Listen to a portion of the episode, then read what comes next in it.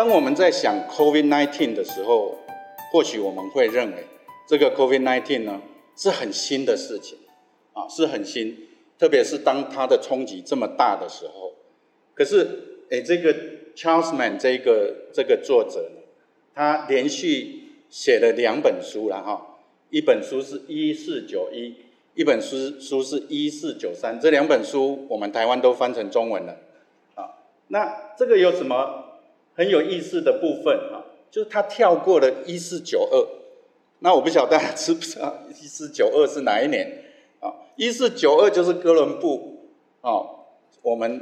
俗称啊，就是说哥伦布发现新大陆的那一年，他就故意跳过一四九二，因为一四九二很多人写，但是他写一四九一跟一四九三是什么意思呢？他其实写一四九一是在说。哥伦布还没有到美洲的时候，美洲的状况是怎么样？美洲的原住民他们是怎么在生活的？他们怎么跟土地互动的？啊，然后其实，在那书里面，他非常精彩的论述，透过考古学的研究等等，说其实那个哥伦布还没有来到这个新大陆的时候，所谓新大陆的时候，这个大陆已经非常热闹了，不管是北美洲还是南美洲的，啊，有很多的人类跟土地。跟这个自然互动的这个经验，那一四九三，当然我们大家就知道，就是说这个哥伦布，当他这个整个欧洲崛起，把欧洲的整个现代的文明带到新大陆的时候，发生了什么事情？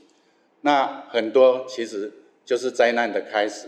当然，我们也从这里开始去记录整个现代化的。的的世纪开始，哈，就是说从这个这个这个拉开了序幕，整个欧洲的欧洲的崛起，哈。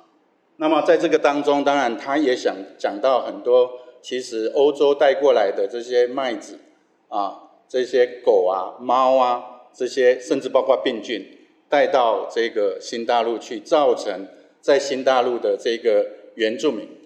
其实我不应该一直讲新大陆了，对原住民来讲，那个根本就是他们生活的家园啊。那么带来非常多对当地的原住民的灾难，大量的死亡啊、瘟疫等等的，从欧洲带过来哈。那么啊，我当我在想说今天晚上跟大家分享这个主题的时候，我就发现说这个 Charles Mann 他这两本书其实啊也告诉我们说，哎。这个 COVID-19 其实不是真的那么新了哈，就是说，在这个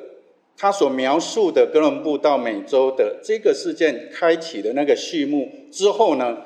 这个事情其实已经已经埋下了伏笔哈，埋下了伏笔。为什么说埋下了伏笔呢？因为啊，生态学家或者是生物学家都知道这些病菌呢，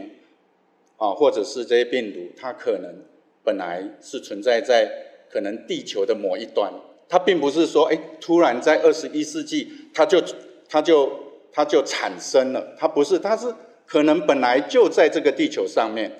啊，那那为什么会这么严重？啊，不是因为它毒性很强，而是因为其实是从一四九三开始所拉开这样的一个序幕，所人类所搭建出来这么快速，这么这么。便利的一个传播的方式，所以我们现在看到说，真正真正非常严重，造成这么大的伤亡，是不能单单只是看这个病毒它的毒性，而必须要看我们人类搭了多少桥梁，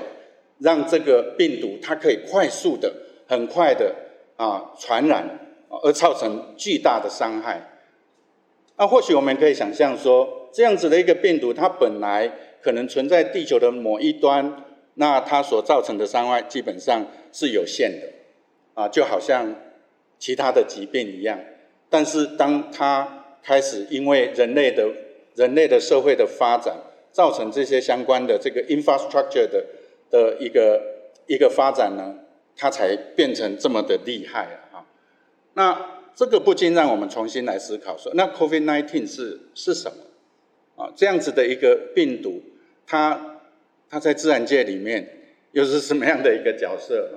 这个是现在最夯的鬼魅啊。那我觉得我看这个卡通呢，我我感到最有意思的就是，因为我想可能大家都知道，大家多少都知道这个卡通啊，这个这个最近很红，其实在这样讲人鬼之间呐，啊，那这个里面这个这个这个里面这个呃主角呢，这个炭治郎，他有一个妹妹被鬼咬了一口，后来也变成鬼，但是这个妹妹呢，这个鬼呢不会去咬人，所以在这个故事里面哈。那个人鬼之间啊，有一个模糊，跟一个彼此之间可以沟通交换的一个空间在那里，啊，这个打破了我们对鬼哈的一个印象啊，我们觉得鬼就是一个他者。那么当我在看这样的卡通的时候，就发现说，现在我们怎么看待 COVID-19 呢？哈，它是不是也是鬼？啊，这个这这个可能就是要赶快。把它击杀、消灭啊的一个对象，我想我们台湾成功的经验是在这里，就是我们真的 有能力把它阻隔在这个外面了啊，把它阻隔在外面。但是我就开始啊，我就开始去找一些资料相关的资料，这个这个资料，这个 BBC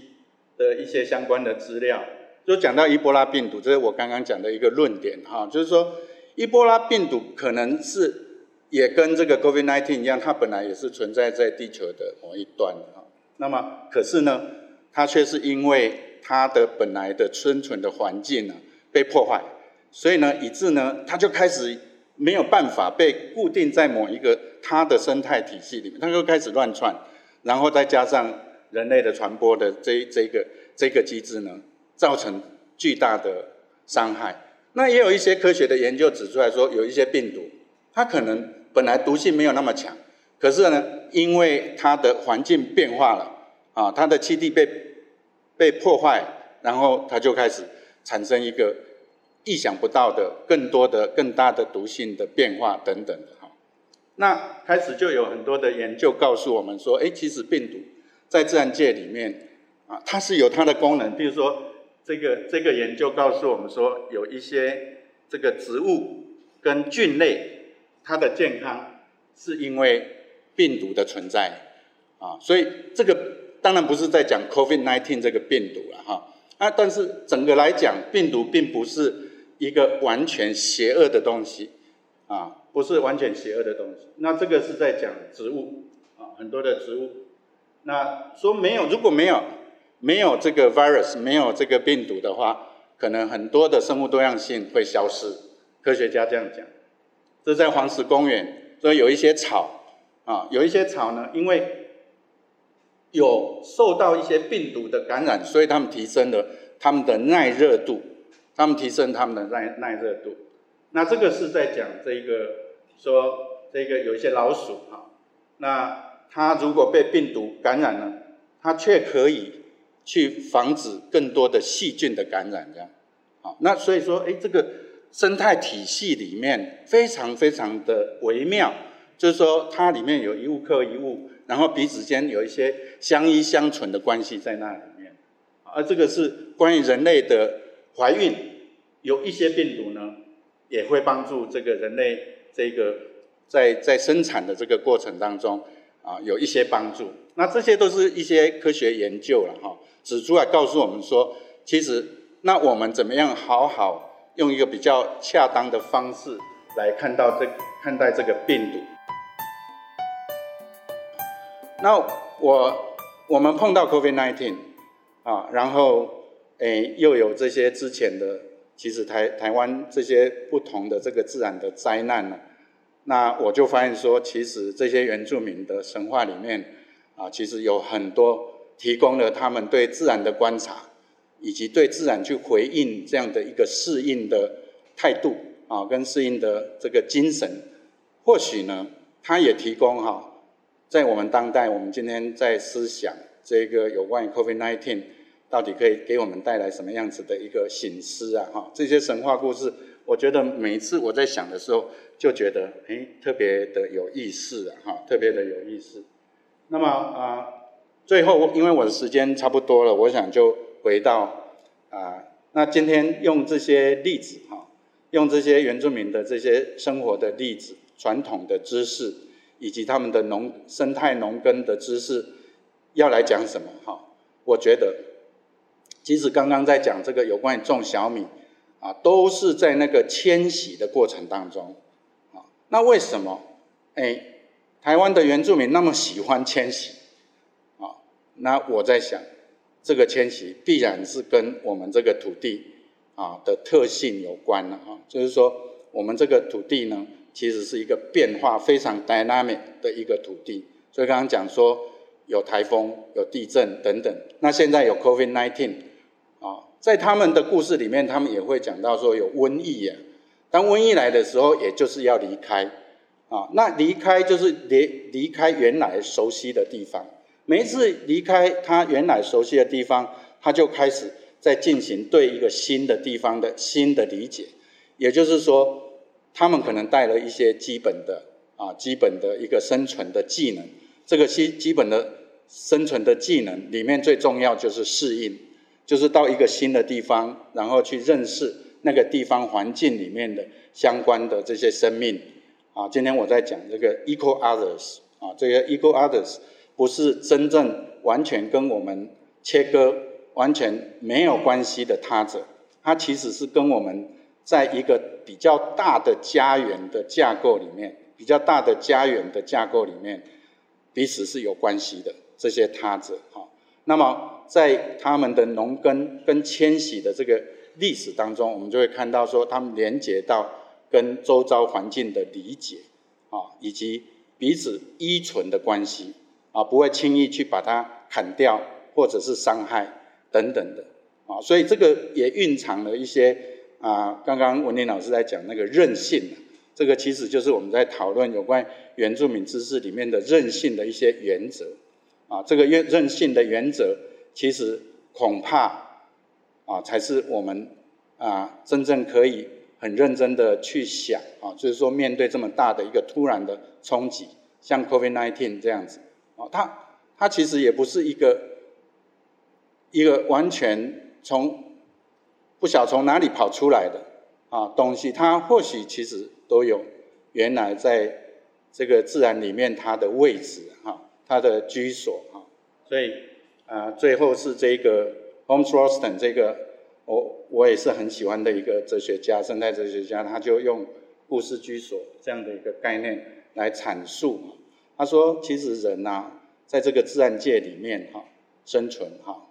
那么有很多的。这个生存的故事，哈，那这些生存的故事，啊，在不一样的民族，啊，不一样的地方，其实都有这个生存的这些经验，啊，那我们今天在思考这个 COVID-19，啊，当然我们就是要听科学家讲的，或者是要听我们的官僚跟我们讲的，还是说，其实我们台湾有很多不同的文化了，哈，包括非常丰富的原住民的。这个知识跟这个这个它的文化的内涵，那它里面刚刚我用的这些像神话故事啊，以及他们的传统的农耕的这些知识，可以提供我们怎么去理解啊？就是说这些原住民的朋友，他们怎么去应应巨大的变迁哈，跟巨大的冲击，那么他们展现什么样子一个韧性的能力哈？那啊，这个图里面。我们就看到说，这个人呢，啊，这这个画家，我想他应该很有意思的，透过这个地球的生物多样性的图，告诉我们说，其实呢，人在这个地球上哈，不是主宰者，啊，不是主宰者，其实人的痕迹在这里，这有一些小小的房子这样，他把它画的很小很小，但是大部分我们看到他把其他的生命画的很大啊。那表示说，其实本来在这一个星球上面呢，它彼此有很多的生物是互相依赖。那人是其中之一啊。那我们现在在面对一个另外一个感觉很强大的生命啊。那我们是要把它击垮呢，还是说我们知道其实啊可以跟它在某一种程度共存哈？当我要讲共存这个字，我也很犹豫了哈。就是说，我相信一定很多人有不一样的意见，特别是我医学大学的同事，一定很多的不一样的意见。我们怎么跟 COVID-19 共存呢？我们应该把它击倒哦。那但是这确实是一个从生态的思想里面发展出来的一些想法哈。那今天这个今天晚上，我想就透过一些经验，还有这些生态的一些启发呢，跟大家来分享谢谢。